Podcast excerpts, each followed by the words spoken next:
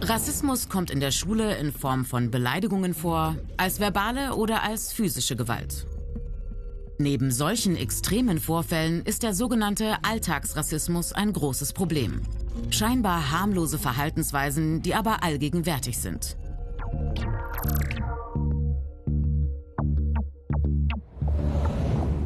Wissenschaftlerinnen warnen vor sogenannten Mikroaggressionen, englisch Microaggressions. Die haben eine enorme Wirkung. Mikroaggressionen sind zum Beispiel verächtliche Blicke, ausgrenzendes Verhalten, eine abwertende, aggressive Sprache. Auch wenn die Ausgrenzung scheinbar harmlos daherkommt, hat sie gerade bei Kindern und Jugendlichen oft fatale Folgen, vor allem wenn sich solche Erfahrungen wiederholen. Sie können die Entwicklung der Persönlichkeit gefährden und das kann Auswirkungen auf das spätere Leben haben. Zum Beispiel mangelndes Selbstbewusstsein oder ein Zurückstecken bei den beruflichen Zielen und der Berufswahl. Mikroaggressionen, vor allem wenn sie immer wieder geschehen, schädigen die psychische und körperliche Gesundheit. Rassismus und Diskriminierung gibt es nicht nur unter Schülerinnen. Auch Lehrkräfte verhalten sich manchmal rassistisch und diskriminierend. Oft geschieht das unbewusst.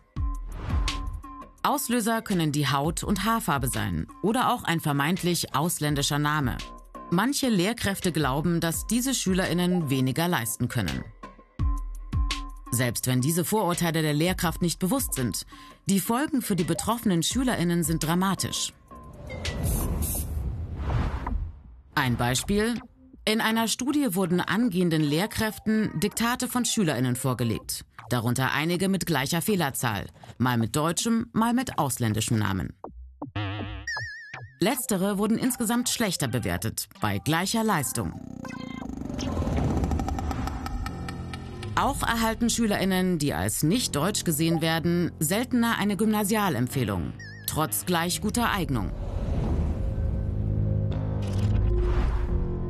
Die Folgen von Stereotypen, also pauschalen Zuschreibungen und Klischees, sind enorm. Wenn Menschen immer wieder erfahren, dass sie in Schubladen gesteckt werden, kann es passieren, dass sie in ständiger Reaktion auf diese Stereotype leben. Ein Gefühl der Bedrohung. Die Betroffenen verändern ihr Verhalten aus Angst, nur auf Basis dieser Zuschreibungen gesehen zu werden. Bei Schülerinnen kann diese Bedrohung dann zu einer tatsächlich verminderten Leistung führen. Wichtig ist also einerseits das Starkmachen derjenigen, die von Rassismus betroffen sind, und andererseits, dass diejenigen, die rassistisches Verhalten mitbekommen, das auch erkennen, ansprechen und dagegen vorgehen.